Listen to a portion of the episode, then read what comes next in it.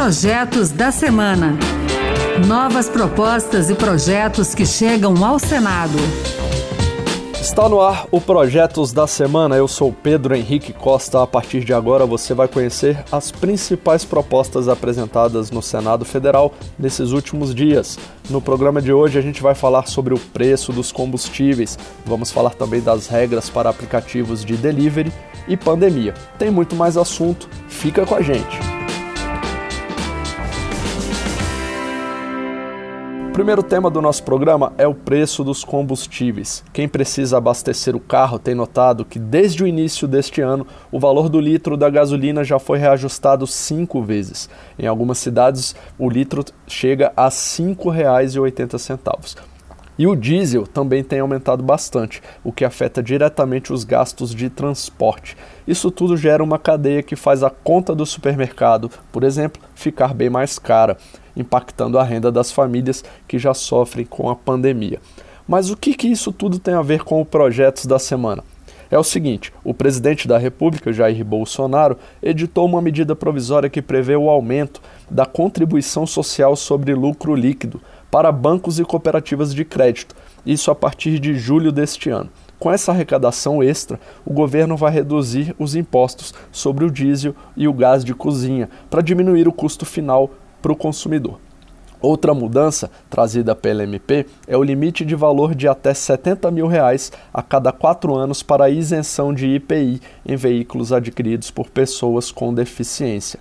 A equipe econômica estima um aumento na arrecadação de aproximadamente 3 bilhões e 700 milhões de reais. O governo argumenta ainda que o valor da isenção de IPI em veículos para pessoas com deficiência deve ter um teto para não privilegiar pessoas com alto poder aquisitivo. Mas para o senador Flávio Arnes do Podemos do Paraná, essa MP demonstra uma confusão na condução da economia pelo atual governo. A edição da medida provisória 1034 mostra, no meu ponto de vista, a confusão que se instalou na equipe econômica do governo. E colocar a pessoa com deficiência e seu direito à mobilidade também neste sentido de recuperar impostos é uma falta de interesse, de sensibilidade e até de humanidade. Seguindo no assunto economia, tem um projeto que já foi aprovado pela Câmara dos Deputados e chegou ao Senado nessa semana.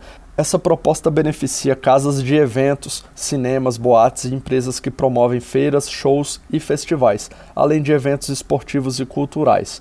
Vale lembrar que o setor cultural foi um dos mais atingidos pela pandemia. Foi o primeiro a ser paralisado e provavelmente será o último a retomar as suas atividades normais, porque depende da aglomeração de pessoas. Nessa proposta também estão incluídas as agências de viagens e parques temáticos, acampamentos turísticos e hotelaria em geral. A ideia é garantir o parcelamento de dívidas, mais facilidade na obtenção de crédito financiamento de impostos e desoneração. O senador Eduardo Girão, do Podemos do Ceará, um estado que perdeu muito com a pandemia no setor de turismo e eventos, apoia a iniciativa.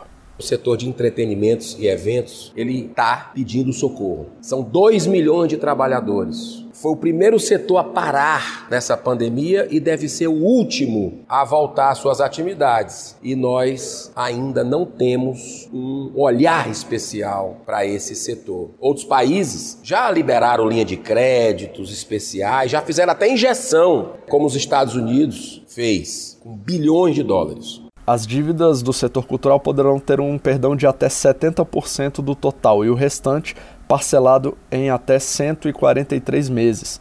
O período de adesão ao programa será de quatro meses a partir da regulamentação. Ainda falando de projeto na área econômica, tem um que traz regras para os serviços de entrega de pedidos por aplicativos.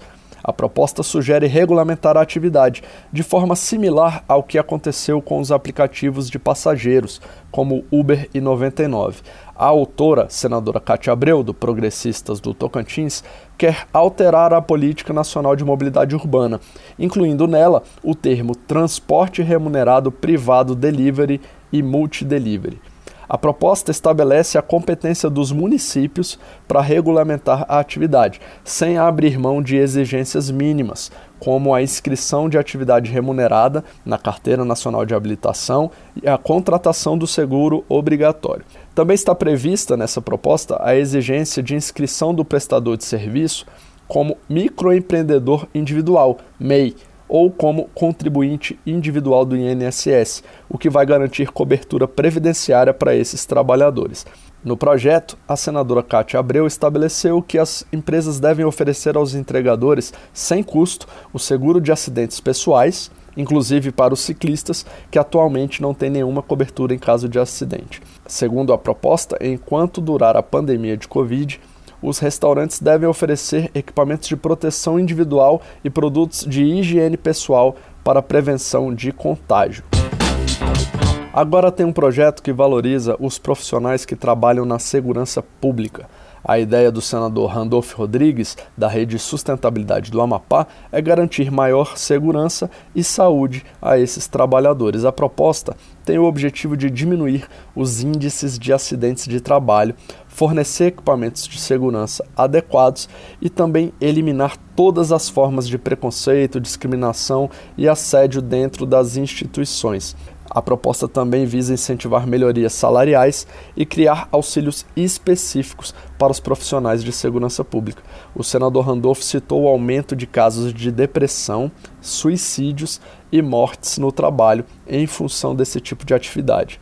O senador propõe atendimento psiquiátrico e de prevenção ao suicídio, além de regras mais rígidas para as jornadas de trabalho.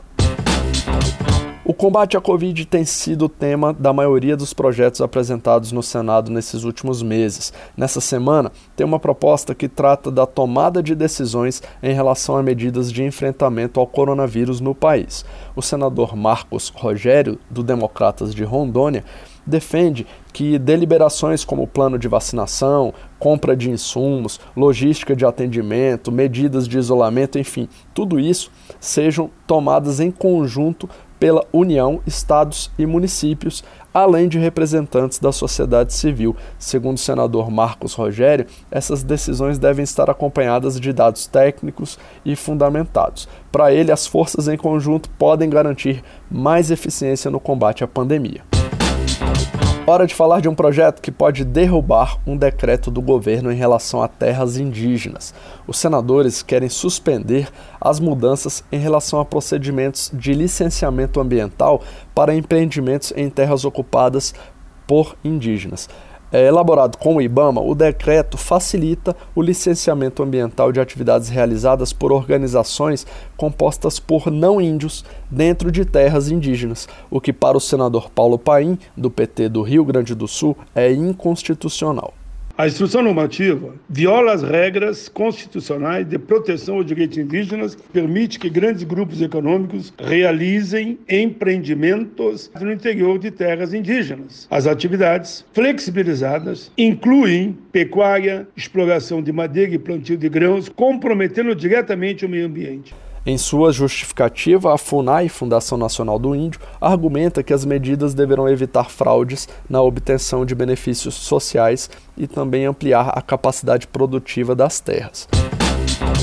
E para fechar o programa de hoje, vamos falar de um pedido de impeachment. O senador Eduardo Girão, do Podemos do Ceará, juntamente com os senadores Jorge Cajuru, do Cidadania de Goiás, Lazier Martins, do Podemos Gaúcho e Stevenson Valentim, do Podemos do Rio Grande do Norte, apresentaram um pedido de impeachment contra o ministro do Supremo Tribunal Federal, Alexandre de Moraes. A ação foi motivada após o ministro Alexandre de Moraes determinar a prisão do deputado federal Daniel Silveira por entender que o parlamentar atentou contra o Estado democrático de direito e o Poder Judiciário ao defender o ato inconstitucional número 5 e a destituição de ministros da Corte.